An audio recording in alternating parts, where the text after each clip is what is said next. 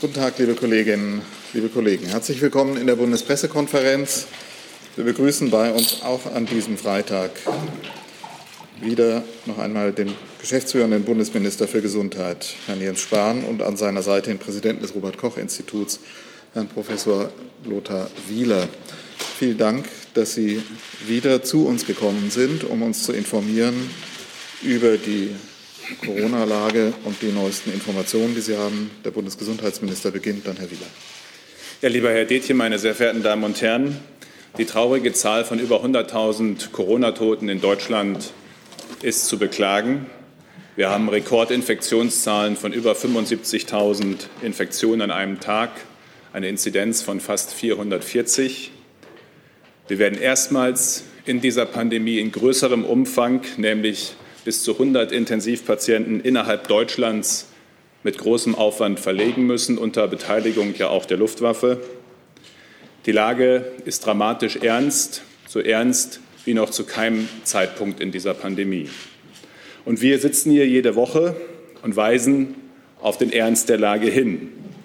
Aber zu wenig passiert, zu oft, zu spät. Vorletzte Woche haben wir gesagt, es ist fünf nach zwölf. Letzte Woche haben wir gesagt, es ist zehn nach zwölf.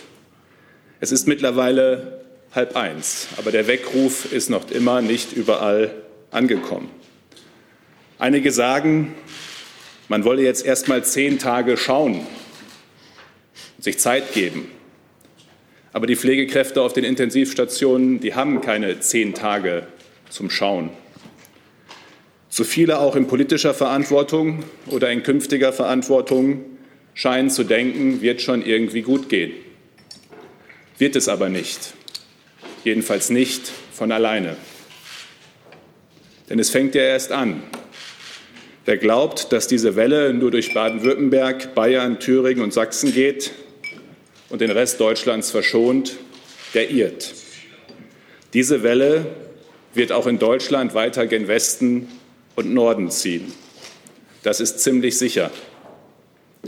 Was noch offen ist, ist die Frage, wie hoch Ihr regionaler Scheitelpunkt sein wird, wie stark die Belastung jeweils regional des Gesundheitswesens werden wird, wie viele Tote und Intensivpatienten es gibt. das haben wir in der Hand, da kann man einen Unterschied machen. Einen entscheidenden Unterschied wird die jeweilige Impfquote auch machen. Das Testen macht einen Unterschied. Aber für unsere momentane schwierige, ernste Lage macht ganz kurzfristig nur eines den entscheidenden Unterschied. Die Zahl der Kontakte muss runter, deutlich runter. Es nützt alles nichts. Das heißt, es braucht deutlich mehr Kontaktbeschränkungen. Das heißt konsequentes 2G, wie wir es übrigens seit über drei Wochen fordern. Das heißt mindestens das Absagen von Großveranstaltungen und Feiern. Es braucht bundesweit mehr Kontaktbeschränkungen. Das Beste wäre, die MPK, die Ministerpräsidentenkonferenz, tagt schon in den nächsten Tagen und entscheidet, was zu entscheiden ist. Die letzte war drei Wochen zu spät. Das sollte nicht wieder passieren. Gleichzeitig verkämpfen wir uns aktuell auf zu vielen Nebenschauplätzen. Wir diskutieren mit viel politischer Kraft über Impfpflichten, die aber akut nichts helfen. Es werden neue Corona-Räte gefordert und gebildet, obwohl es natürlich seit 18 Monaten Krisenstäbe und wissenschaftlichen Rat gibt. Und mehr schadet sicher nicht, aber es hilft eben auch kurzfristig nicht. Und leider ist auch das Verlegen von Patienten oder das notwendige Verschieben von Operationen, von planbaren Operationen nur Symptombekämpfung. Denn 80 oder 100 Patienten innerhalb Deutschlands zu verlegen, das geht vielleicht zweimal, vielleicht dreimal, aber das geht nicht unbegrenzt oft. Die Betten werden ja auch im Rest Deutschland knapper werden. Das war übrigens auch Konsens gestern bei der Konferenz mit meinen Kolleginnen und Kollegen aus den Ländern. Wir müssen jetzt diese Welle stoppen. Sonst erleben wir genau das, was wir immer vermeiden wollten, eine Überlastung des Gesundheitssystems. Der Tanker, der auf die Kaimauer zufährt, den Professor Wieler vergangene Woche beschrieben hat, der wurde bisher nicht gebremst. Im Gegenteil, er wird immer schneller. Er fährt mit voller Fahrt. Und je länger wir das jetzt laufen lassen, desto drastischer werden am Ende die notwendigen Maßnahmen sein müssen. Dieser Übergang zwischen einer bisherigen Regierung und einer neuen darf nicht zu Verzögerungen führen. Es braucht in dieser nationalen Notlage das Zusammenstehen aller Verantwortlichen jetzt. Zum Abschluss, meine Damen und Herren, wenigstens eine gute Nachricht. Die Impfkampagne zieht wieder an. Erstmals haben wir wieder über 100.000 Erstimpfungen, sogar in den letzten zwei Tagen. In den letzten drei Tagen zusammen über 300.000 Impfungen. Das sind immerhin fast 0,4 Prozent der Bevölkerung. In dieser Woche gab es auch bereits schon zwei Millionen Auffrischimpfungen, alleine gestern wieder über 600.000. Damit ist jeder fünfte über 60-Jährige zusätzlich geschützt durch eine dritte Impfung und fast schon 10 Prozent der Gesamtbevölkerung. Und anhand der Bestellungen sehen wir, dieser Trend hält an. Wir verzeichnen hier inzwischen Rekorde.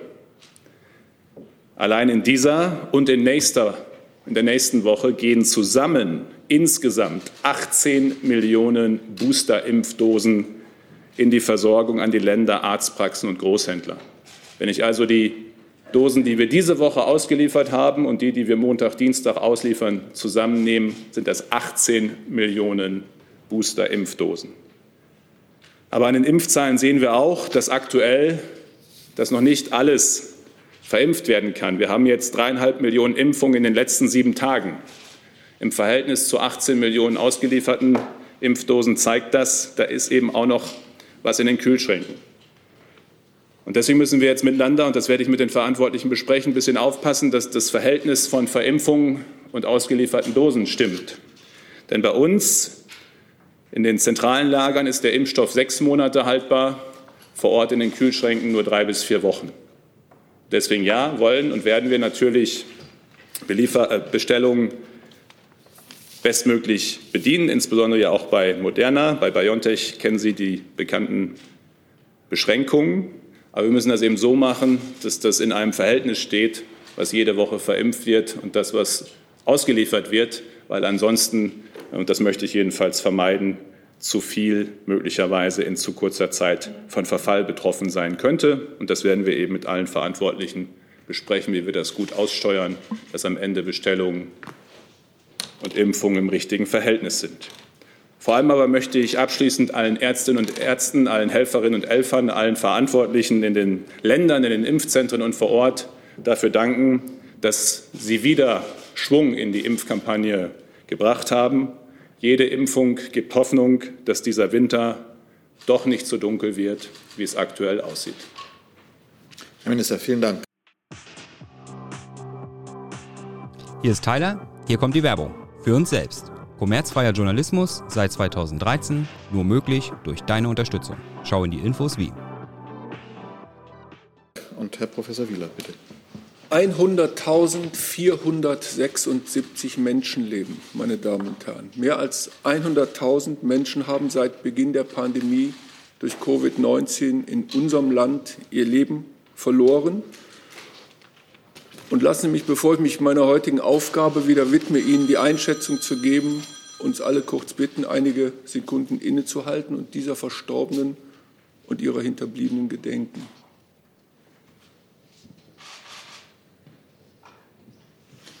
Meine Damen und Herren, welche Todeszahl würde uns denn überzeugen, dass Covid-19 keine leichte Erkrankung ist und uns zum Impfen motivieren? Wie viele Menschen müssen denn noch sterben, damit wir unser Verhalten anpassen und die Krankenhäuser und das Pflegepersonal entlasten?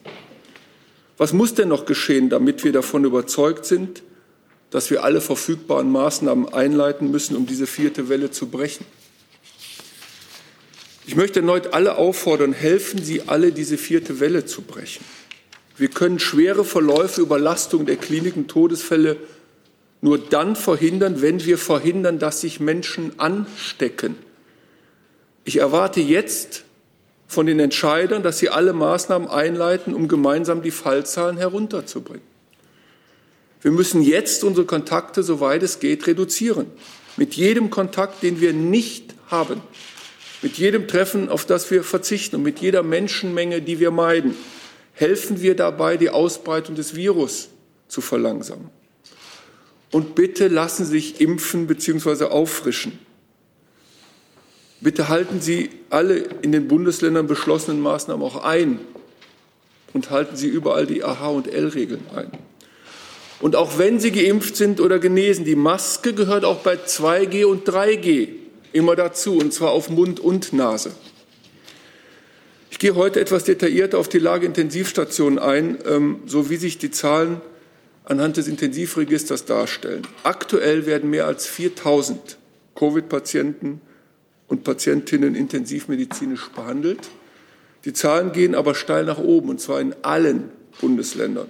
Innerhalb von nur sieben Tagen wurden circa 2000 PatientInnen erstmalig auf eine ITS aufgenommen.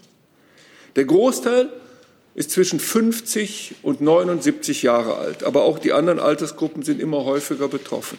85 Prozent der aktuell behandelten Covid-19-Patienten benötigen eine Form der Beatmung. Zurzeit werden mehr als 2000 sogar invasiv beatmet. Ein Teil von ihnen benötigt zusätzlich eine ECMO-Behandlung, also die künstliche Lunge. Das ist sehr belastend für Patienten, aber auch für die Pflegekräfte. Aktuell liegt der Anteil der Covid-19-Patienten bei den betreibbaren Intensivbetten bundesweit bei 18,9 Prozent. Das mag vielleicht für den einen oder anderen wenig klingen, aber es entspricht ja quasi jedem fünften überhaupt verfügbaren Bett. Und ich möchte es noch mal klar machen. Diese Betten werden ja für alle intensivmedizinischen Patienten benötigt, nicht nur für Covid-19-Patienten. 70 Prozent alle Intensivbereiche in Deutschland melden eine vollständige oder teilweise eingeschränkte Betriebssituation. Das ist ein Höchststand in der Pandemie. Ja, es gibt noch freie Intensivbetten. Aber diese freien Betten werden dadurch erkauft, dass in den belasteten Regionen zum Beispiel geplante Operationen verschoben werden oder ausgesetzt werden. Zum Beispiel Tumoroperationen oder Transplantationen. Das heißt, andere Patienten bekommen ihre Behandlung nicht mehr. Diese Situation geht zu Lasten aller. Dort ist jetzt die Versorgung eingeschränkt. Und wenn die Infektionen nicht weiter gebremst werden, oder sagen wir lieber, wenn sie nicht endlich massiv gebremst werden, dann wird natürlich die Versorgung in ganz Deutschland eingeschränkt sein. Und eines muss uns auch allen bewusst sein, und das will ich noch mal ganz klar sagen. Ohne die Maßnahmen und ohne die Impfungen wäre die Situation ja viel schlimmer noch. Die Zahl der Schwerstkranken und Todesfälle würde ja um ein Vielfaches höher liegen. Das wären viele 100.000 Menschen. Impfungen schützen sehr gut vor einem schweren Verlauf. Wer vollständig geimpft ist, erkrankt deutlich seltener an Covid-19, auch wenn der Impfschutz im Laufe der Zeit nachlässt. Wer vollständig geimpft ist, muss auch deutlich seltener ins Krankenhaus, auf die Intensivstation. Und er hat und sie hat ein deutlich geringeres Risiko, an Covid-19 zu versterben. Wir brauchen in der derzeitigen Lage aber zusätzlich Kontaktreduktion und Maßnahmen, um die Verbreitung des Virus zu verlangsamen. Wir brauchen eine massive Reduktion der Kontakte, jetzt sofort. Eine hohe Impfquote und eine niedrige Inzidenz. Das ist der beste Schutz vor Covid-19. Es ist der beste Schutz für Risikogruppen, aber es ist auch der beste Schutz für alle, die sich im Moment noch gar nicht impfen lassen können also alle Kinder unter zwölf. Es ist der beste Schutz für uns alle. Und lassen Sie mich auch noch mal kurz auf die Corona-Warn-App eingehen. Die App war eigentlich noch nie so wichtig, wie sie jetzt ist. Erstens, jeder, der die Corona-Warn-App installiert und nutzt, der kann andere Nutzerinnen und Nutzer nach einer bestätigten Infektion warnen oder auch selbst gewarnt werden. Und zwar schnell und direkt, indem er das positive Ergebnis seines Tests mitteilt. Zweitens, Treffen in Innenräumen sollten ja prinzipiell gemieden werden. Aber falls sie trotzdem nötig sind, können Sie die Check-in-Funktion der App nutzen. Im Falle einer bestätigten Infektion werden dann alle Personen, die sich in diesem Raum aufgehalten haben, clustergenau gewarnt. Drittens, Sie können in der Corona-Warn-App Ihre Impf-, Genesen- und Ihre Testzertifikate sicher ablegen und bei Bedarf vorzeigen.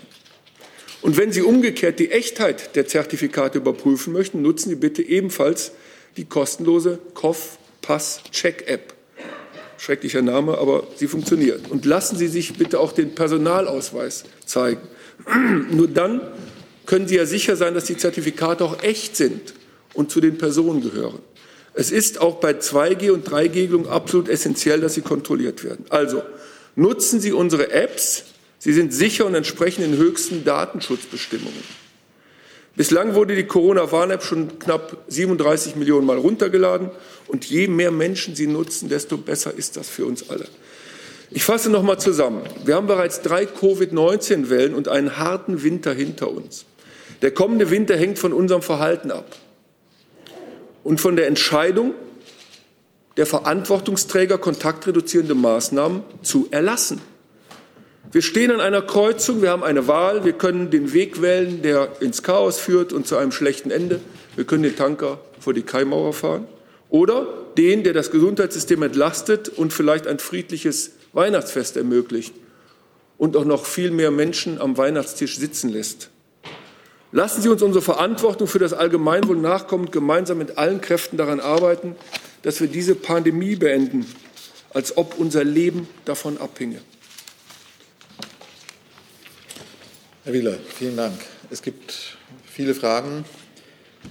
Herr Rinke beginnt und dann ähm, gehen wir rechts, das hatte ich den Kollegen hinter den Masken nicht alle Gesichter erkennen. Bitte, Herr Rinke. Ja, danke. Ich habe eine Frage sowohl an Herrn Spahn als an auch Herrn Wieler, und zwar zu der neuen Variante, die in Südafrika aufgetaucht ist. Vielleicht können Sie uns bitte was dazu sagen, wie gefährlich äh, diese Variante ist. Gibt es schon Hinweise, dass bisherige Immunisierungen äh, nicht helfen könnten und wie kann man sich dagegen schützen? Danke. Zuerst einmal das zeigt übrigens, wie wichtig äh, Genomsequenzierung ist. Und das haben wir übrigens bis heute durchgängig auf hohem Niveau, auch in Deutschland, seitdem wir angefangen haben, vor über einem Jahr das zu verstärken, ist durch eben diese Genomsequenzierung in Südafrika, die auch dort vergleichsweise gute Kapazitäten haben, diese Variante bekannt geworden und aufgefallen. Sie hat äh, eine hohe Zahl von äh, Mutationen, die zumindest erstmal auch Anlass zur Sorge sind. Ob ähm, sie sozusagen die Frage, welche Krankheitsverläufe, welche Infektiosität es gibt, verändert oder nicht, das kann noch nicht abschließend gesagt werden. Die Frage, ob die Impfstoffe genauso gut wirken oder nicht, auch nicht. Die entsprechenden Tests finden statt. Die, äh, sowohl die äh, Institute sind im Kontakt miteinander, dazu die WHO, die Weltgesundheitsorganisation und natürlich auch äh, die Regierungen. Ähm, wir haben heute Morgen entschieden, äh, dass Südafrika und welche Nachbarländer genau, da möchte ich jetzt einfach abwarten, die Beratung im Laufe des Vormittags. Weitere Länder in der Region äh, zu Virusvariantengebieten erklärt werden werden, kurzfristig. Das bedeutet, dass eine Einreise oder eine Beförderung durch Fluggesellschaften nach Deutschland nur noch äh, für Deutsche möglich ist. Und diese müssen, ob geimpft, genesen oder nicht, für 14 Tage in Quarantäne. Das ist eine erforderliche, proaktive präventive Schutzmaßnahme, äh, um einen Eintrag äh, nach Deutschland hinein zu vermeiden. Wir sind auch im Kontakt äh, mit der EU-Kommission. Sie haben gesehen, Frau Kommissionspräsidentin von der Leyen hat angekündigt, dass auch die EU entsprechende Maßnahmen ergreifen will. Das Vereinigte Königreich und Israel haben das auch getan. Unser Ziel muss sein, den Eintrag dieser Variante, soweit es geht, zu vermeiden. Das ist das Letzte, was wir jetzt in unserer momentanen Lage noch brauchen können, äh, dass in die Welle hinein noch eine zusätzliche Variante äh, kommt. Ich möchte abschließend sagen, dass ich den südafrikanischen Behörden einfach auch für ihre Transparenz in dieser Frage, das ist ja für Südafrika keine leichte Situation, wenn jetzt alle Länder wieder Reisebeschränkungen äh, machen. Das ist für das Land schwierig und umso anerkennenswerter finde ich es, dass sie eben sehr schnell diese Transparenz hergestellt äh, haben und dass es da eine gute Kooperation gibt. Und wo wir können, werden wir auch wie bisher Südafrika unterstützen. Ja, alles, was Minister Spahn gesagt hat, ist genau zutreffend. Ich ergänze es noch mal für, um einige Details. Ähm, das ist eine Variante, die ähm, sehr viele Mutationen trägt, und zwar insbesondere in diesem Spike-Protein, Einige der Mutationen äh, sind schon vorher gesehen worden. Das sind dann sogenannte konvergente Mutationen. Da sind einige in den Stellen, die ähm, dort geschehen sind, wo die Antikörper binden, wo neutralisierende Antikörper oder auch therapeutische Antikörper binden. Ähm, es sind auch einige Stellen dort in der Nähe dieses Forin-Cleavage-Site, diese, äh, diese Stelle, wo, das, äh, wo die Aufnahme des Virus in Zellen erhöht wird. Das spricht dafür, ähm, dass es eine erhöhte Transmission sein könnte. Ähm, und es gibt noch weitere Mutationen, die bislang, von denen bislang nicht ganz klar ist, was sie biologisch bedeuten. Das heißt also, wir sind tatsächlich in sehr großer Sorge. Ähm, wir sind jetzt, wenn wir sprechen, ist gerade eine Videokonferenz, die mit den Kollegen in Südafrika vor Ort stattfindet. Wir sind sehr froh, dass dort so zuverlässig und wirklich äh, mit, mit sehr viel Engagement und, und mit sehr viel Akkuratesse gearbeitet wird, so früh mitgeteilt wird, die Daten.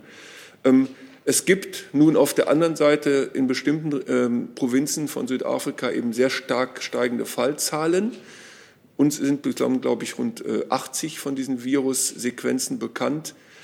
Aber es muss noch untersucht werden, ob die steigenden Fallzahlen wirklich mit diesem Virustyp zusammenhängen. Das kann man einfach natürlich so schnell noch nicht äh, beantworten. Und Sie müssen auch verstehen, dass die bioinformatischen Analysen und die wirkliche biologische ähm, Auswirkung natürlich auch erst noch erforscht werden muss. Das muss ja im Labor dann überprüft werden, da muss die Epidemiologie überprüft werden. Aber um es auf den Punkt zu bringen, äh, wir sind sehr besorgt und ich hoffe sehr, dass stringent dahingehend gearbeitet wird, dass zumindest die Ausbreitung dieser Variante so gut wie möglich durch Reisebeschränkungen eingeschränkt wird. Zum Schluss noch, bislang gibt es, aus, also zumindest äh, bis vor einer Stunde oder sagen wir bis halb zehn, äh, ist mir nicht bekannt, dass es in Europa oder in Deutschland diese Variante bislang gefunden wurde. Bezieht sich Ihre Frage auch auf die Süd... Ja, Zusatzfrage von... Nur eine ganz kurze Zusatzfrage, weil äh, Herr Spahn erwähnt hatte, dass die EU auch Maßnahmen erwägt. Können Sie den Unterschied bitte mal erklären zwischen ähm, Stopp des Flugverkehrs und Virusvariantengebiet? Denn die EU scheint ja auf dem Weg zu sein, einen noch radikaleren Schritt zu gehen. Oder sind die identisch, die beiden Schritte? Naja, ein, ein völliger Stopp des Flugverkehrs heißt ja tatsächlich, dass kein Verkehr in die EU mehr stattfinden kann. Das ist eine Entscheidung, die auch so jedenfalls äh, bei bestehender Rechtslage nur die EU treffen äh, kann. Äh, wir haben ja eine, einen Ansatz, der eben sagt, dass zumindest die Deutschen auch nach Deutschland zurückkehren können sollen aber eben auch nur Deutsche oder mit dauerhaftem Aufenthaltsstatus natürlich auch. Ähm, und dass dann eine 14-tägige Quarantäne gilt. Ähm, und ich denke, das ist jetzt für den Moment auch der richtige Ansatz. Ihre Frage auch zu Südafrika, zu der Variante. Ich würde mal sagen, wenn es dazu Fragen gibt, ziehen wir die mal vor. Bitte. Herr Geisler von Bild. Ähm, eine Frage, Herr Spahn. Sie haben ja angekündigt, dass diese Einschränkung, auch die Quarantäne gelten soll ab heute Nacht. Es sind heute früh zwei Flüge gelandet. Äh, ein Lufthansa-Flug aus Kapstadt war dabei, gelandet 5.32 Uhr in Frankfurt. Welche Maßnahmen wurden für die Eingereisten dieses Fluges ergriffen? Sind diese Menschen in Quarantäne? Gleiche Frage kommt auch von außen. Ähm, ich kann diese Personen, die eingereist sind, noch bevor die Maßnahmen in Kraft treten, nur darum bitten, dazu auffordern, zu Hause zu bleiben, einen Test vorzunehmen, sich selbst zu beobachten. Aber natürlich können neu ergriffene Maßnahmen nur immer ab dem Zeitpunkt äh, gelten, ab dem sie ergriffen werden. Das gilt ja für andere Quarantänemaßnahmen und Regelungen auch. Ähm, aber es ist eben ein aktives darum werben, bitten, auffordern, dass alle, nicht nur die, die heute Morgen gelandet sind, auch die, die vor drei Tagen, fünf Tagen oder zehn Tagen oder meinetwegen auch 20 Tagen äh, aus äh, Südafrika und der Region in Deutschland angekommen sind, äh, im Zweifel einen Test machen. Und zwar einen PCR-Test idealerweise. In dem Zusammenhang fragt von außen Theo Geers vom Deutschlandfunk, ob es, möglich, ob es Erkenntnisse darüber gibt, ob noch weitere Flüge heute ankommen und ob es Möglichkeiten gibt, Passagiere, die da jetzt aus Südafrika auf dem Flughafen sich bewegen, zu erreichen. Also das sind natürlich jetzt Erkenntnisse, die wir jetzt auch im Laufe des Morgens im Ressortkreis miteinander äh, zusammentragen. Es sind ja offenkundig auch weitere Ressorts mit betroffen, Innen, Verkehr, das Auswärtige äh, Amt. Ähm, wir haben gestern Abend schon die ersten Gespräche geführt, heute früh, früh äh, das fortgesetzt. Das war die erste wichtige Einigung und alle anderen Fragen klären wir jetzt natürlich auch. Es sind ja insbesondere die Flughäfen in Frankfurt und München, die Direktflugverkehr mit Südafrika in Deutschland haben. Ähm, und das, was ich gerade gesagt habe, also das eine ist ja eine rechtliche Wirkung, eine bindende äh, Wirkung und das andere ist äh, aus unserer Sicht eben eine Aufforderung, die auch dringend äh, notwendig ist. Wir haben es auch schon gesehen, dass die Luftfahrtgesellschaften ihrerseits, die kennen ja ihre Passagiere, soweit sie Kontaktdaten haben, nochmal darüber informieren, wenn sie heute angekommen sind, besonders vorsichtig zu sein. Und darum werden wir natürlich die Luftfahrtgesellschaften auch bitten. Aber die rechtlich bindende Wirkung geht natürlich nur auf geltendem Recht dann äh, ab dem Zeitpunkt des Inkrafttretens. Dann jetzt Ihre Kollegin, bitte. Ihre Frage. Besecke, RTL, NTV. Herr Spahn, Herr Wieler, Sie hatten beide eindringlich zur Kontaktreduktion ähm, aufgerufen, aber beide von Ihnen haben den Begriff Lockdown nicht in den Mund genommen. Ist es nicht aber eigentlich das, andere Länder machen es vor, was es jetzt gerade bräuchte, bundesweit? Die Frage ist ja viel wichtiger, was ist damit gemeint, weil ich mittlerweile den Eindruck habe, wir reden immer viel über ein, zwei Begriffe, aber es muss ja dann am Ende konkret werden. Das ist doch der eigentliche Punkt. Ähm, und ich sehe das ja hier äh, allein zwischen zwei Bundesländern äh, sozusagen, die hier gerade nahe beieinander sind, äh, Berlin und das Nachbarland. Die einen haben Weihnachtsmärkte abgesagt, die anderen nicht. Ich meine, das ist doch, wir haben hier die Charité 400 Meter weiter, die, nicht, die, die voll ist, wo nichts mehr geht. Und gleichzeitig haben wir Weihnachtsmärkte. Und ich weiß auch, dass draußen wenig ja passiert. Aber Weihnachtsmarkt, so wie ich ihn kenne, bedeutet in aller Regel, äh, äh, dass da auch äh, Getränke zu sich genommen werden und man irgendwann gesellig wird. Also das ist meistens so auf Weihnachtsmärkten. Ähm, und das passt einfach gerade nicht in die Zeit. Also es ist, ich hätte es doch auch lieber anders. Ich sag, wir hatten alle, alle uns einen anderen Winter erhofft und erwartet. Wir hatten im Übrigen auch viele Voraussetzungen dafür, dass es ein anderer Winter hätte werden können. Aber dafür hätte man eben deutlich früher auch äh, gegensteuern müssen. So, und jetzt sind tatsächlich, das fängt bei Veranstaltungen an, Feiern, Feierlichkeiten, äh, 2G äh, plus, Lockdown für Ungeimpfte und mindestens mal regional, ja, äh, auch äh, ein, ein weitestgehendes äh, Zurückfahren des öffentlichen Lebens. Ich hatte die beiden Kollegen hier in der Mitte. Bitte. Ja, Sebastian Heinrich vom Nachrichtenzeitung Watson. Ähm, Herr Spahn, das, was Herr Wieler jetzt nochmal sehr eindrücklich geschildert und ähm, gefordert hat, eine massive Kontaktreduktion. Das bedeutet ja vermutlich für sehr viele Menschen, dass sie zum zweiten Mal in Folge des Jahresende Weihnachten sehr einsam verbringen werden. Ähm, und unter anderem junge Menschen äh, haben wir ja gesehen, wie sie das psychisch belastet hat in den vergangenen ähm, zwei Jahren. Diese Einsamkeit, dieses Verzichten auf, auf Dating, auf äh, persönliche Kontakte, auf Kontakten der Familie.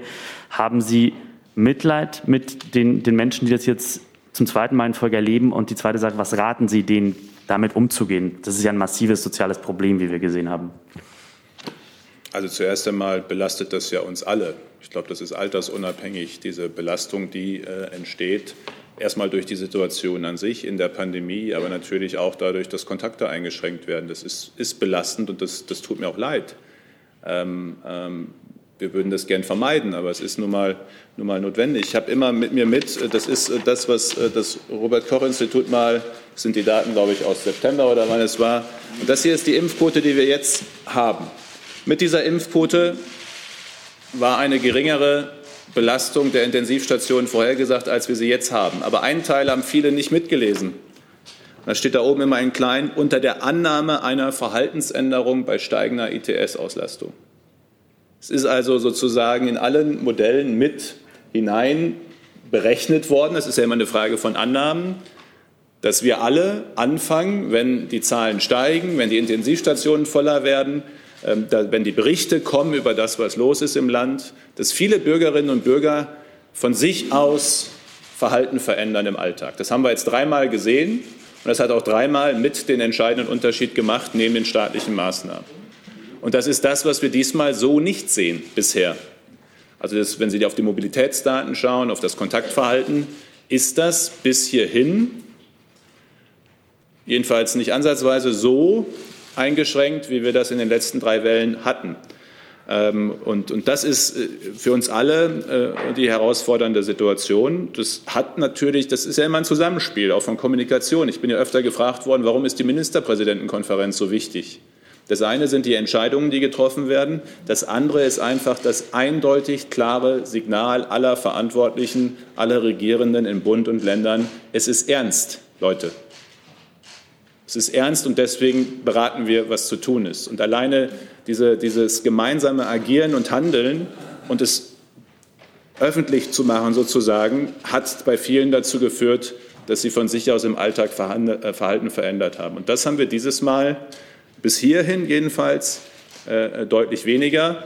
Äh, und wir haben gleichzeitig eben bis hierhin nicht die staatlichen Maßnahmen in der Einheitlichkeit, die es gebraucht hätte. Wir haben über 2G im August diskutiert. Es war im August nicht möglich, es als Option mit ins Papier zu nehmen.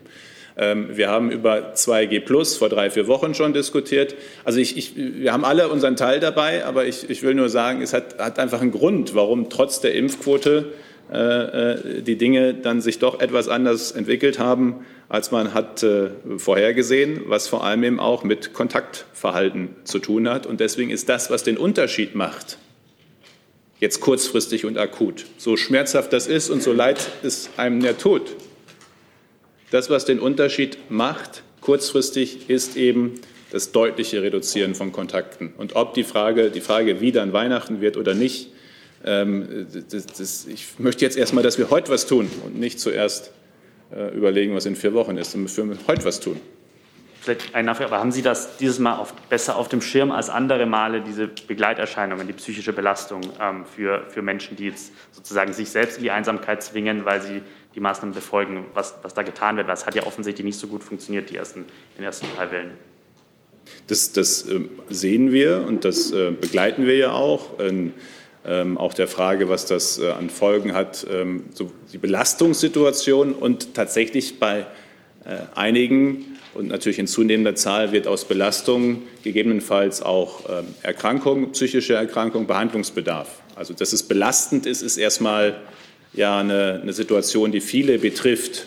Und eine Belastung ist noch nicht per se behandlungsbedürftig, aber natürlich bei denjenigen, die sozusagen auch, das sehen wir auch bei Kindern, wenn Sie mit den Kinder- und Jugendpsychologen sprechen, wo es sozusagen eine Vordisposition gibt, wird das dadurch dann nochmal verstärkt, getriggert, sehen wir, dass sich Krankheiten entwickeln.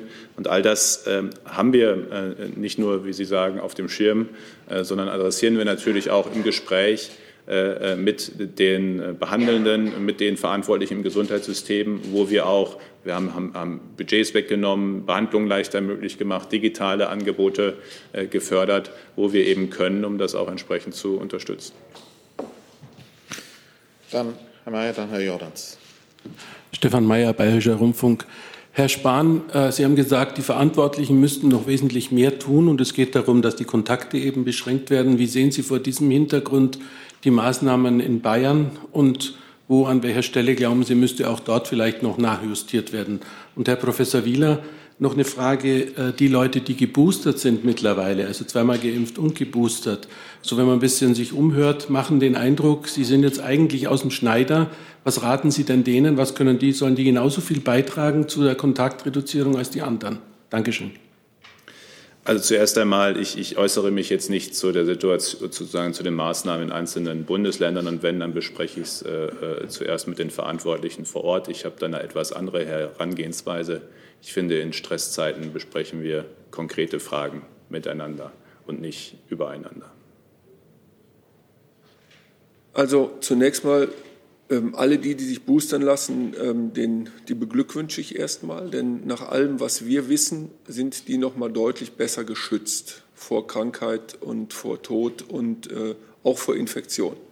Aber ähm, natürlich erwarte ich von uns allen, äh, dass wir uns an die Maßnahmen halten.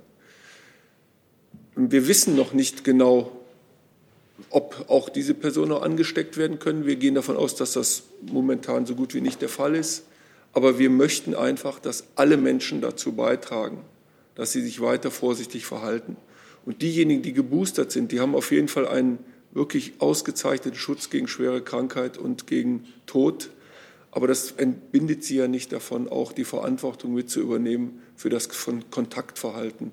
Ja, das ist, finde ich, jetzt eine, eine solidarische Maßnahme. Ich kann nur sagen, soll jeder froh sein, äh, wenn er die Chance gehabt hat, sich zu boostern. Und ich kann nur wieder sagen, ähm, wir müssen drei Dinge parallel tun. Erstens, Kontakte einschränken, damit das Virus sich nicht ausbreitet. Zweitens, alle, die noch nicht geimpft sind, sollen sich gefälligst impfen lassen. Ja? Je früher die Impflücken geschlossen werden, desto besser ist, sehen wir im nächsten Frühjahr aus. Das muss man einfach sagen, weil dieses Virus ja unterwegs ist. Und das Dritte, alle, die können, die geboostert werden können, sollen das bitte machen. Wir müssen alle diese drei Dinge parallel machen. Und das gelingt eben auch nur, wenn jeder seine Verantwortung da äh, trägt, egal ob er nun geboostert ist oder zweimal geimpft oder einmal geimpft. Kontakte einschränken, bitte, trotz allem.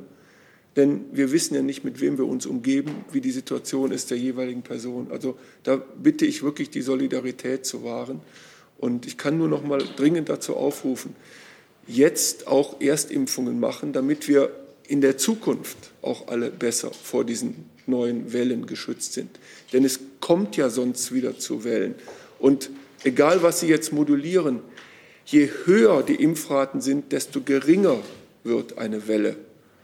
Wie gering oder wie hoch, das vermögen wir nicht zu sagen. Aber wir brauchen einfach eine Immunität und dafür müssen wir so viel wie möglich Impfungen durchführen. Und alle Menschen mögen sich bitte impfen lassen, die das können. Dann in dem Zusammenhang nämlich von außen die Frage von Frau Broll rein.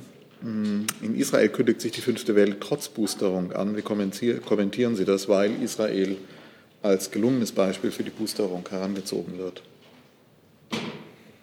Gut, am, am, Ende des Tages werden wir uns natürlich auch weiterhin äh, die Entwicklung in anderen Teilen der Welt äh, anschauen. Ich hoffe, dass wir auch miteinander, das sage ich selbstkritisch, das sage ich aber auch für alle anderen, die es betrifft, ähm, vielleicht dann früher auch vom Beispiel aus anderen Ländern lernen.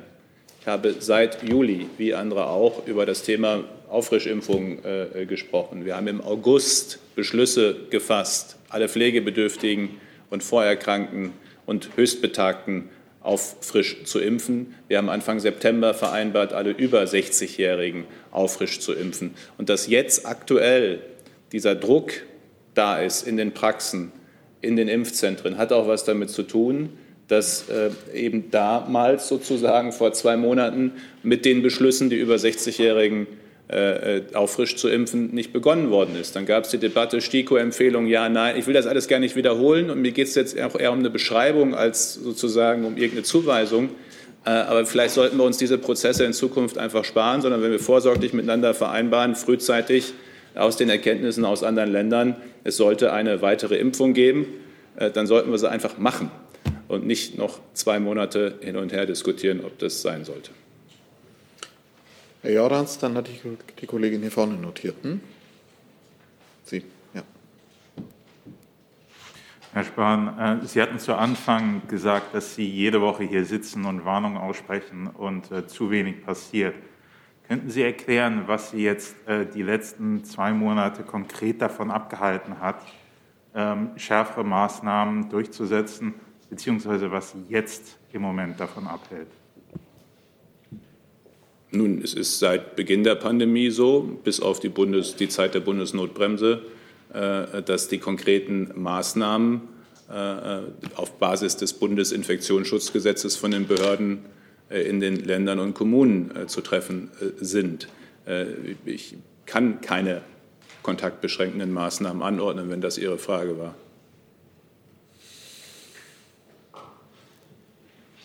Aber Sie könnten sie zum Beispiel verlangen, wie einen Lockdown. Ich finde, ich habe gerade schon ziemlich deutlich gesagt, was ich erwarte. Ein Lockdown. Dann gehen wir zu Ihnen, dann Herr Jessen. Angelika Slavik von der SZ. Ich wüsste gerne, Herr Minister, wie würden Sie denn die Zusammenarbeit zwischen der alten und der neuen Bundesregierung in Bezug auf die äh, Corona-Politik beurteilen? Alles in allem ähm, bemühen wir uns um eine, eine bestmögliche Zusammenarbeit, aber es gibt halt an bestimmten Stellen unterschiedliche Einschätzungen. Das ist, glaube ich, der Punkt. Da, wo es sozusagen um konkrete Zusammenarbeit geht, um Gesetzgebungsarbeit, ich glaube, zur Minute äh, gibt es auch äh, eine weitere äh, Gesprächsrunde zwischen Abgeordneten ähm, und äh, meinem Ministerium, äh, den, den fachlich äh, Verantwortlichen, etwa zu der Frage, verpflichtende Impfungen für bestimmte Einrichtungen. Das muss ja miteinander besprochen werden, Innen- und Justizministerium. Also wir arbeiten ja, so verstehe ich das auch, als geschäftsführende Regierung natürlich, äh, um auch die werdende Mehrheit, die in, Mehrheit, in Bildung befindliche Mehrheit zu unterstützen. Und das klappt gut. Ähm, aber am Ende des Tages äh, sozusagen erarbeiten wir das natürlich, was, was gewünscht ist. So, und, und, und dann, ich kann nur Vorschläge unterbreiten. Ob sie genommen werden oder nicht, entscheiden natürlich diejenigen, äh, die die parlamentarische Verantwortung und äh, Mehrheit haben. Ähm, aber da, wo es eben konkrete äh, Zusammenarbeit und Erarbeitung gibt, da läuft das dann auch, dann auch gut. Ähm, wie gesagt, was es gibt, ist jedenfalls mein Eindruck bis hierhin, vielleicht ändert er sich ja jetzt auch zeitnah hoffentlich, ist eine unterschiedliche Einschätzung der Lage und das, was kurzfristig notwendig ist. Weil ich sage noch einmal, ich meine, das, das sage ich jetzt auch mal an, an alle Verantwortlichen im Bund und Ländern. Wir haben jetzt eine Woche lang jeden Tag hoch und runter eine Impfpflicht diskutiert. Kann man alles machen. Aber das ist nicht das Thema dieser Tage. Das Thema dieser Tage ist, wie wir diese Welle brechen. Und vielleicht nutzen wir die politische Kraft und Aufmerksamkeit mal für das, was auf den Intensivstationen los ist und was getan werden muss. Und meinetwegen können wir direkt anschließend dann auch alle anderen Themen besprechen. Ich finde die Reihenfolge im Moment falsch. Und das sind halt äh, dann unterschiedliche Einschätzungen, die natürlich dann auch bleiben. Äh, eine Nachfrage. Äh, fühlen Sie sich machtlos im Augenblick? Naja, wir entscheiden ja. Also die Entscheidung, heute Morgen äh, Südafrika äh, zum Virusvariantengebiet zu erklären, ist eine Regierungsentscheidung. Und das, was die Verantwortung ist und auch die Entscheidungsbefugnis äh, eines Ministers und einer Regierung in dieser Situation, die nutzen wir auch. Das, was ich als Minister entscheiden kann, entscheide ich auch äh, auch in meiner Verantwortung. Das muss ich am Ende auch verantworten vor Ihnen, vor den Bürgerinnen und Bürgern, vor mir selbst.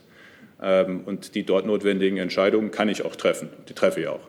Wenn es um Gesetzgebung geht, sozusagen die Grundlage fürs Handeln, dann ist das eben tatsächlich natürlich eine besondere Situation gerade. Also in der Vergangenheit wusste ich eben im Zusammenspiel mit meiner Fraktion und mit der Mehrheit im Deutschen Bundestag, wenn wir einen Weg gehen, wenn ich bestimmte Dinge tue und rückkopple, dann kann ich sie auch durchsetzen. Das ist im Moment anders, aber das ist eben die Besonderheit. Ich meine, das ist nun mal so nach einer Wahl mit einem äh, Ergebnis, wie es war, äh, wo eben ein Teil der Regierung ausscheidet. Äh, gesetzgeberisch habe ich im Moment natürlich logischerweise eher eine beratende Funktion. Herr Hessen, dann sind Sie dran. Herr Spahn, die schärfsten Kontaktbeschränkungen in der EU gelten seit gestern in der Slowakei. Ein zweiwöchiger Lockdown mit Ausnahme von Schulen, Wegen zur Arbeit und äh, Grundversorgung. Wie weit sind wir entfernt in Deutschland von, einem solchen, von einer solchen Vollbremsung der Kontakte? Und müssten Sie nicht sagen, es ist das als Paket, als Maßnahmenbündel, was wir in Deutschland auch brauchen? Also Modell Slowakei. Umso stärker wir jetzt auf die Bremse treten, desto besser. Das ist das, was ich. Alles, was wir jetzt nicht entscheiden, alles, was wir jetzt nicht reduzieren an Kontakten, wird in zwei oder vier Wochen im Zweifel noch drastischere Maßnahmen notwendig machen. Und das, glaube ich, muss man im Moment verstehen und müssen auch alle verstehen. Deswegen kann man eben nicht auch zehn Tage noch warten und gucken. Ähm, zumal ja eines noch passieren wird. Selbst wenn es ab morgen keine Infektionen mehr in Deutschland gäbe,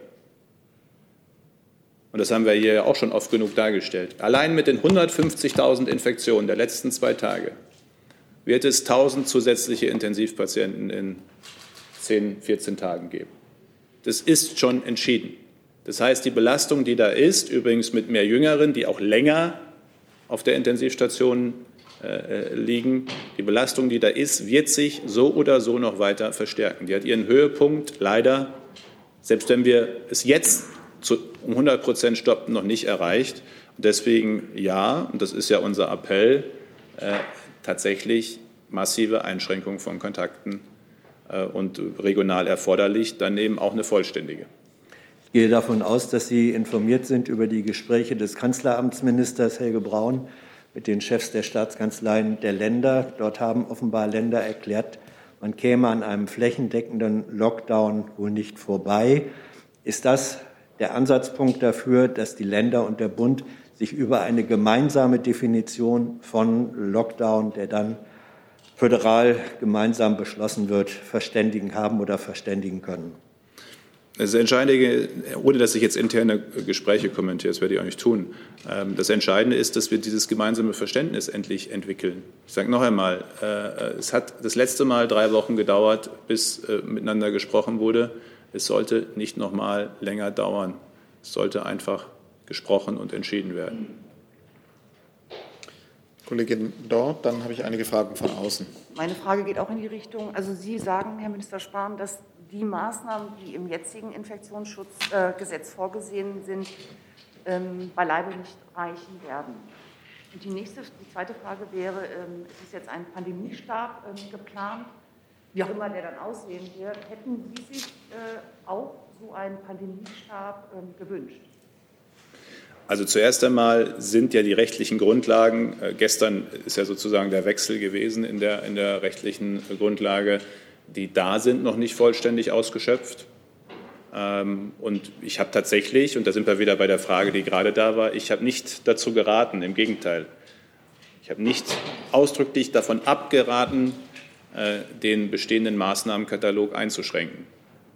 Und es ist anders entschieden worden. Es ist auch, ich, so, das ist aber dann auch eine Verantwortung derjenigen, die es äh, entschieden äh, haben. Ähm, und äh, das, das hätte nicht sein müssen aus meiner Sicht. Ähm, was die Frage angeht äh, eines äh, Gremiums, Pandemierat, wie immer Sie es nennen wollen, was, was dabei ja für einen Eindruck erweckt wird, als hätten wir bisher keine Krisenstäbe. Also der Krisenstab, den es gibt, äh, der tagt, glaube ich, nächste Woche zum 99. Mal.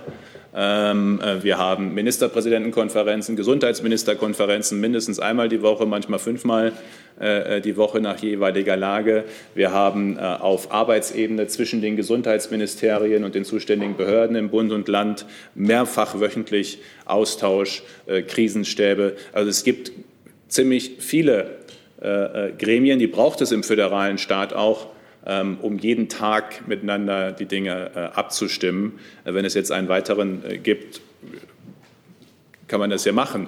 Aber ich finde, man muss auch dabei deutlich machen, dass das jetzt keine Innovation ist, sondern das ist natürlich, äh, wie sich das gehört, äh, tägliches Abstimmen aller Beteiligten auch in Krisenstäben gibt.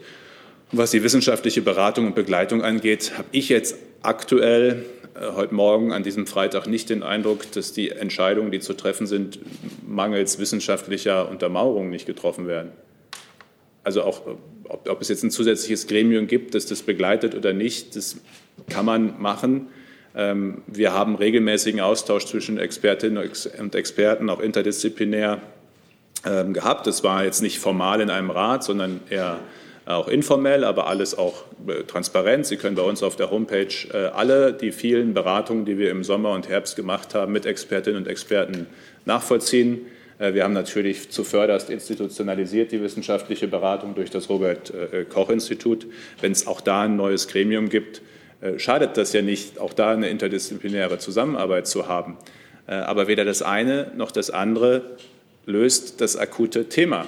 Und das akute Thema, dass Entscheidungen getroffen werden müssen, scheitert nicht daran, dass Krisenstäbe fehlen oder dass wissenschaftliche Beratung fehlt, sondern es braucht politische Verantwortungsübernahme für Entscheidungen. Noch einen kurzen Zusatz, wenn ich darf. Ähm, hätten, meine Frage zielte auch darauf, ob Sie ähm, als Minister sich doch mehr Unterstützung gewünscht hätten in dieser Zeit. Also mehr Zusammenspiel, äh, ja, mehr Unterstützung. Von wem? Von den politischen, äh, von den Parteien beziehungsweise auch von den Institutionen, dass irgendwie Sie haben ja gesagt, ähm, dass äh, äh, Sie haben dazu aufgerufen zu boostern. Ähm, wenn man die Situation sich betrachtet, die Frage wäre, wer hätte es denn sonst gemacht? Verstehen Sie, was ich meine? Also ähm, es schien so ein bisschen eingeschlafen in der letzten Zeit und Sie haben dann gesagt, Booster für alle. Und meinen Sie, wenn andere Institutionen auch stärker darauf hingewiesen hätten, dass es vielleicht auch noch anders verlaufen wäre? Das, das ist möglich. Was, was glaube ich, und das meine ich jetzt wirklich vorwurfsfrei, sondern es ist ja eine gemeinsame äh, Erfahrung und Lehre. Ich glaube einfach, dass das sehr wichtige Instrument der Ständigen Impfkommission äh, keines ist für Pandemiezeiten. Also das, die, da wird eine unheimlich wichtige Arbeit geleistet, ehrenamtlich übrigens, und dafür bin ich sehr, sehr dankbar. Diese wissenschaftliche Expertise und Arbeit gibt es in wenigen anderen Ländern auf der Welt so. Die Frage ist nur, ob sozusagen in einer Pandemie und Gesundheitskrise das nicht doch einen anderen Mechanismus braucht für Empfehlungen zum Impfen äh, als den herkömmlichen sozusagen, äh, mit dem man ansonsten Impfempfehlungen entwickelt. Ähm, und äh, das, das ist zum Beispiel ein Punkt, ja, äh, der muss auf jeden Fall aus meiner Sicht äh, einer, einer Prüfung und Veränderung unterzogen werden. Und das sage ich in ausdrücklicher Dankbarkeit für die Arbeit der Ständigen Impfkommission. Sie kann ja nichts dafür, dass sozusagen keine andere Struktur in so einer Phase dann da ist. Vielleicht, wenn ich nur ganz kurz ergänzen möchte. Wir haben alle Daten, alle Informationen, die benötigt werden, um sachgerecht zu entscheiden. Es gibt ein Dashboard, wo täglich aktualisiert wird. Es gibt einen Trendbericht, es gibt einen Wochenbericht, es gibt Zahlen über Testungen, über Impfeffektivität. Alle Informationen, die gebraucht werden, um eine Entscheidung zu treffen, sind vorhanden in Real-Time. Und äh, das ist so und das ist seit Monaten so. Und das bleibt ja auch so. Das heißt also, diese Art von Information ist gegeben und ist vorhanden. Bitte, ich hatte Sie eben übersehen, sorry. Nein, nein, Sie sind dran, ja. bitte. Ähm, Herr Spahn, Sie haben ja gerade auf die STIKO schon äh, zu sprechen gekommen. Äh, die wird ja oft dafür kritisiert, für die Langsamkeit in der Pandemie. In einem Interview hat Thomas Mertens äh, jetzt kritisiert, die STIKO sei auch deshalb so langsam gewesen, weil es an Personal gefehlt habe. Warum haben Sie in so einem entscheidenden Punkt äh, der STIKO nicht ausreichend Mittel zur Verfügung gestellt? Also mir gegenüber hat der Professor Mertens äh, einen Personalbedarf bisher nicht geäußert. Ähm, wenn das so ist, rufe ich ihn gleich nachher an und spreche mit ihm drüber. Eine Nachfrage. Ähm, in Israel wurden die Impfempfehlungen ja immer früher gegeben. Und ähm, der ehemalige Corona-Berater der israelischen Regierung, Ronny Gamzu, hat auch kritisiert, dass die deutsche Politik sich eben zu stark auf die STIKO verlassen hat und nicht eben so etwas wie einen Impfkrisenstab äh, eingerichtet hat, der eben schnelle Entscheidungen äh, treffen könnte. War das im Nachhinein ein Fehler und sind Sie, weil Sie das nicht angeregt haben, dann auch zuständig oder mitverantwortlich für die Situation jetzt? Wissen Sie, wir haben nicht mal einfach am konkreten Beispiel die Auffrischimpfung. Übrigens kann ich das bei den Kinderimpfungen 12 bis 17-Jährigen genauso nachzeichnen. Die 17 verantwortlichen Gesundheitsministerinnen und Gesundheitsminister von Bund und Ländern haben jeweils sowohl bei den Impfungen der 12- bis 17-Jährigen wie bei der Auffrischimpfung als zuständige Minister für die öffentliche Gesundheit das vorsorgliche Impfen empfohlen bzw. im Kinder-Jugendlichen Fall angeboten und möglich gemacht. Und es war übrigens auch in Absprache weil Herr Professor Mertens und ich das gemeinsame Verständnis haben, dass eine STIKO-Empfehlung was anderes ist als eine Public Health-Empfehlung, also eine Frage der öffentlichen Gesundheitsvorsorge in einer Pandemiesituation. Das heißt, wir haben da gar keinen Dissens gehabt, der dann gelegentlich äh, äh, beschrieben wurde, ähm, haben wir bis heute nicht, ähm, gar keinen Dissens in der Frage, dass das unterschiedliche Dinge sind. Aber wenn die 17 verantwortlichen Gesundheitsminister als Leiter ihrer Gesundheitsbehörden äh, diese Entscheidung treffen, dann ist die aus meiner Sicht auch die, die gelten muss. Aber dann hatten wir anschließend Diskussionen dafür, ist das jetzt das, was in den Arztpraxen umgesetzt wird? Und all das kennen Sie ja, ich muss das hier nicht nachzeichnen. Und das ist offensichtlich äh, in diesem, also die Entscheidungen sind ja getroffen worden, auch von denjenigen, die für öffentliche Gesundheit zuständig sind. Aber äh, sie sind offenkundig oder brauchen vielleicht eine andere Untermauerung in einem Regelwerk, damit sie tatsächlich, wir haben auch die Haftungsfragen, also weil es dann immer heißt, Haft, wir haben per Gesetz die Haftungsfragen geklärt. Äh, das war auch alles klar. Ähm, die Impfverordnung formuliert den Anspruch, also der Anspruch desjenigen auf die Impfung wie auch auf die Vergütung. Auch das ist klar geregelt. Äh, und trotzdem ist da dieser Punkt immer wieder entstanden, wo es dann hieß, aber nur wenn die STIKO empfiehlt.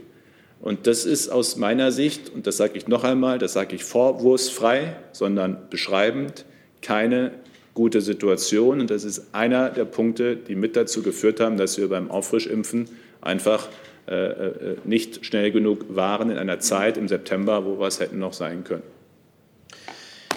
Die, der Hinweis auf Personalausstattung STIKO, darauf weist Christian Geinitz von der FAZ hin, kam auch von dem STIKO-Mitglied Martin Terhardt im Deutschlandfunk heute Morgen. Fragen von außen nochmal. Es gibt verschiedene Fragen von Thorsten Maybaum vom Deutschen Ersteblatt, von Klaus Rehme vom Deutschlandfunk nach der Verfügbarkeit von Moderna. Zusammengefasst stimmt es, wie von der Kassenärztlichen Bundesvereinigung äh, in den Raum gestellt und im Deutschlandfunk heute Morgen auch von Ministerpräsident Woidke gesagt, es gebe Lieferengpässe bei BioNTech und Moderna. Also ich sage ich sag noch einmal, wir liefern Anfang dieser Woche nächster Woche, Montag, Dienstag, 6,5 Millionen Dosen, Boosterdosen von Moderna aus. Das ist auch die bestellte Größenordnung. Das ist aber natürlich ein logistisches, also es wird ja jetzt über die Logistik des Großhandels, der Apotheken äh, abgewickelt in der ganzen Republik, dass das jetzt sozusagen nicht lokal in der Logistik gleich verfügbar ist. Die Garantie kann ich halt nicht geben. Ich kann nur sagen, der Bund wird innerhalb von zehn Tagen 18 Millionen Boosterdosen ausgeliefert haben. 18 Millionen Boosterdosen. Es sind geimpft worden in den letzten sieben Tagen dreieinhalb Millionen. Das heißt, da ist jedenfalls in dem Gesamtsystem nicht, also ist genug Impfstoff da, Heißt das, dass jetzt durch die Logistik, Großhandel, Apotheke, Arztpraxis sozusagen in diesem auch umstellen? Wir stellen ja gerade innerhalb von zehn, zwölf Tagen ein System, das in einem anderen Rhythmus war über den Sommer, weil die Bestellung, ich meine, wir hatten Wochen, da hatten wir nur noch Hunderttausender Bestellungen und jetzt fahren wir auf einmal in einer Woche zehn Millionen Dosen wieder raus. Das muss ja irgendwie alles auch wieder voll sich einspielen, dann in den Mechanismen in der Logistik. Ähm, deswegen kann das sein, das ist das, was ich heute Morgen auch schon von zwei, drei Stellen berichtet bekommen habe, dass sozusagen in der Verteilung, in der Fläche das jetzt nicht von einem Tag auf den anderen gelingt. Aber die Dosen jedenfalls sind da in dieser Woche ausgeliefert und werden auch am Montag, Dienstag ausgeliefert, und zwar in der gerade genannten Größenordnung. Ich meine, wir haben uns vorgenommen, bis Weihnachten, je nachdem, wer sich öffentlich geäußert hat, aber zwischen 20 und 30 Millionen äh, äh, Impfungen zu machen. Da sind 18 Millionen ausgelieferte Dosen, finde ich schon mal ein ziemlich großer Schritt dahin. Dann schließe ich an eine Frage von Stefan Lange von der Augsburger Allgemeinen, der mit Blick auf Medikamente gegen Covid-Erkrankungen fragt, hat Deutschland wie beispielsweise Österreich ausreichend Medikamente gegen Corona-Erkrankungen bestellt? Macht eine Bevorratung Sinn? Gibt es da womöglich schon Bestellungen? Also zuerst einmal, was monoklonale Antikörper angeht, haben wir schon im November letzten Jahres uns äh, bevorratet. Auch das hat äh, in der Bewertung dieses Kaufs in den letzten zwölf Monaten unterschiedliche Einschätzungen gehabt. Ähm, äh, aber das will ich auch jetzt nicht alles nochmal beschreiben. Im Nachhinein hat es sich jedenfalls als richtig herausgestellt. Wir sehen bei diesen monoklonalen Antikörpern, die ja als Infusionen über drei bis fünf Stunden zu geben sind. Das ist also sehr aufwendig, äh, sehr frühzeitig, idealerweise bei Risikopatienten oder Gruppen, wo es wahrscheinlich einen schwereren Verlauf gibt, äh, dass die wirklich einen Unterschied machen. Und wir sehen, was mich freut, ähm, dass auch endlich der, das Abfordern also die sind ja da. Sie müssen nur abgefordert werden und bestellt werden und dann in die Versorgung kommen, dass das deutlich zugenommen hat in den letzten drei, vier Wochen. Das heißt also, sie sind auch viel, viel stärker in der Versorgung, als das vorher der Fall ist, aufgrund auch der Bedarfslage. Das ist das, was wir schon haben. Dann gibt es ähm, sowohl neue monoklonale Antikörper intramuskulär, die also nicht mit Infusion, sondern äh, per Spritze äh, gegeben werden können äh, von AstraZeneca. Äh, in der Entwicklung. Noch nichts davon ist zugelassen und wir müssen natürlich auch immer die Daten bewerten. Das eine ist eine Pressemitteilung, das andere ist schon noch mal zweimal hinzuschauen, ob die Daten, und das machen das BFAM und das Paul-Ehrlich-Institut jeweils, ähm, dann auch, auch, auch eine Grundlage haben. Äh, und ich habe hier, glaube ich, schon mal gesagt, und wir sind in Verhandlungen, auch in sehr konkreten, äh, sowohl mit MSD wie mit Pfizer, äh, was die antiviralen Tabletten angeht. Das ist natürlich noch leichter in der Einnahme als eine Infusion, äh, wenn man äh, das über Tabletten machen kann. Äh, und wir machen uns auch Gedanken darüber, wie wir die so ins System bringen, dass sie dann auch sehr frühzeitig die Patientinnen und Patienten, die es betrifft, erreichen. Aber es ist übrigens so, nur damit das auch einmal gehört ist, ich habe auch selbst ja, mit, mit den entsprechenden Unternehmen Gespräche geführt. Es ist gerade so, dass halt 190 Staaten auf der Welt im Zweifel diese Produkte haben wollen. Oder zumindest mal viele. Äh, und dass das natürlich erstmal zu Beginn auch wieder knappe Güter sind. Und deswegen kümmere ich mich ja auch persönlich, weil solche Dinge klappen dann nur, wenn dann auch auf höchster politischer Ebene äh, die entsprechenden Gespräche mitgeführt und begleitet äh, werden. Ähm, aber es ist natürlich äh, dann auch eine Herausforderung, äh, sozusagen im weltweiten äh, Wettbewerb mit Unternehmen, die nicht per se ihren Sitz in Deutschland haben, dann auch immer zu entsprechenden Abschlüssen zu kommen. Aber wir sind dran. Frage an Herrn Wieler von Thomas Hommel von der Ärztezeitung. Der Chef der Vertragsärzte Gassen hat sich empört, hochempört gezeigt über Ihre Kritik, die ärztlichen Standesvertreter würden Eigeninteressen über das Gemeinwohl stellen. Bleiben Sie bei Ihrer Aussage, wird gefragt. Nun, wir haben in den letzten Monaten äh, ja vieles erlebt. Äh, ich erinnere nur an die Impfdaten etwa, die Erfassung der Impfdaten. Durch die Regelungen, die von den Kassenärztlichen Bundesvereinigen durchgesetzt wurden, ist es dem Robert-Koch-Institut unter anderem gar nicht möglich, die Impfdaten auf äh, individueller Ebene zu erfassen. Das äh, hat sicher nicht die Pandemiebekämpfung erleichtert. Ähm, ich bin der Ansicht, dass man in einer Notlage, und ich denke, das haben wir heute hier auch noch mal klar gemacht, in einer Notlage sollte man ergebnisorientiert handeln und ergebnisorientiert entscheiden. Und wenn wir merken, dass momentan insbesondere die Hausärzte wirklich auch überlastet sind. Es gibt einige Bundesländer, in denen auch ein Großteil der Hausärzte, mir sind Daten aus Rheinland-Pfalz zum Beispiel bekannt, ein Großteil der Hausärzte sagt, äh, ich pack das nicht mehr. Ähm, ich bin erschöpft. Ähm, die, da gibt es Patienten, die äh, mich anpöbeln, weil ich ihnen nicht innerhalb kurzer Zeit einen Impftermin gebe. Da finden ja auch viele Dinge statt. Wenn also quasi diese Kapazität der Hausärzte die pauschal mit 3,5 Millionen Dosen einfach so pro Woche behandelt wird, wenn die gar nicht mehr da ist. Und wenn wir aber jetzt in einer Situation stehen, wo wir bis Weihnachten, wie Minister Spahn eben ausgeführt, etliche Millionen Dosen verimpfen wollen, dann müssen wir offensichtlich zusätzliche Impfkapazitäten schaffen. Und dann sollten wir die auch schaffen. Und dann sollten wir eben auch in der Lage sein, vielleicht kurzfristig bestimmte Änderungen vornehmen, die einfach dem Sinn dienen, dass wir diesem Land helfen, so viele Menschen wie möglich zu impfen. Und wenn es dann standesrechtliche Beschränkungen dort gibt, dann sollte man darüber nachdenken, ob man die zumindest temporär einfach aufhebt. Das ist eine ganz nüchterne Feststellung. Und ähm, die Empörung die ich über viele Äußerungen von Herrn Gassen empfinde, habe ich hier noch nie geäußert, werde ich auch zukünftig nicht äußern. Aber mein Ziel ist es, und das ist das Ziel von allen, die hier Verantwortung tragen, dass wir in unserem Land dafür Sorge tragen wollen, dass so wenig wie möglich wie Menschen sterben und so wenig Menschen wie möglich infiziert werden und schwer erkranken. Und da sind Impfungen der beste Weg. Und darum kann ich nur dafür bitten, darum, dass wir alle Schranken, Barrieren senken die dazu führen, dass weniger Menschen impfen können, als es faktisch getan werden kann. Und es ist so, dass der Impfakt tatsächlich temporär auch von anderen Kräften durchgeführt werden kann. Wenn ich ganz ehrlich bin, ich bin in meinem Leben oft geimpft worden. In der Regel bin ich von der Arzthelferin geimpft worden. Und damit habe ich mich auch mal gut gefühlt. Ich sehe auch kein Problem, warum das nicht auch außerhalb von Arztpraxen geschehen kann. Hier ist Hans, der informelle Alterspräsident hier. Aus Erfahrung geboren der Hinweis, es lohnt sich, Junge Naiv zu unterstützen, per Überweisung oder PayPal. Guckt in die Beschreibung. Das ist gleich ein ganz anderer Hörgenuss. Ehrlich. Wir sind über die Zeit, die wir uns vorgenommen haben und die Sie mitgebracht haben, schon raus. Eine Frage, wenn es geht, würde ich gerne von außen stellen. Arne Delfs von Bloomberg fragt, gibt es äh, Pläne, können Sie uns etwas zu Plänen sagen, Patienten aus deutschen Kliniken ins Ausland zu fliegen? Stimmt es, dass es bereits solche Flüge nach Portugal gegeben hat? Also nach meiner Kenntnis hat es diese Flüge äh, nicht äh, gegeben.